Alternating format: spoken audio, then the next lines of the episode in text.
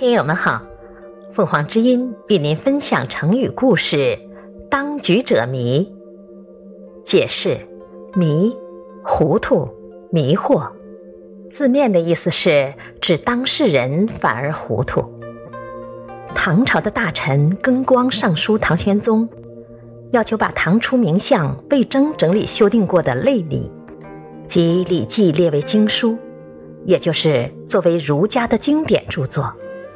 玄宗当即表示同意，并命元旦等仔细校阅一下，再加上注解。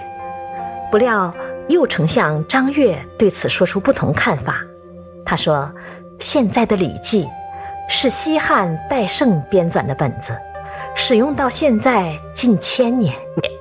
再说东汉的郑玄也加了注解，已经成为经书。”有什么必要改用魏征整理修订的本子呢？玄宗觉得他说的也有道理，便改变了主意。但是元旦认为本子应该改换一下，为此他写了一篇题为《释疑》的文章，表明自己的观点。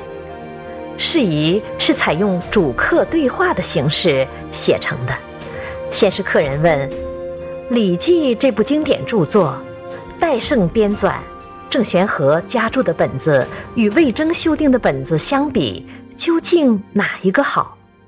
主人回答说：“戴胜编纂的本子从西汉起到现在，经过了许多人的修订、注解，互相矛盾之处很多。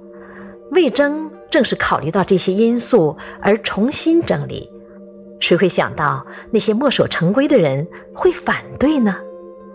客人听后点点头说：“嗯，是啊，就像下棋一样，下的人反倒糊涂，旁观者却看得很清楚啊。”感谢收听，欢迎订阅。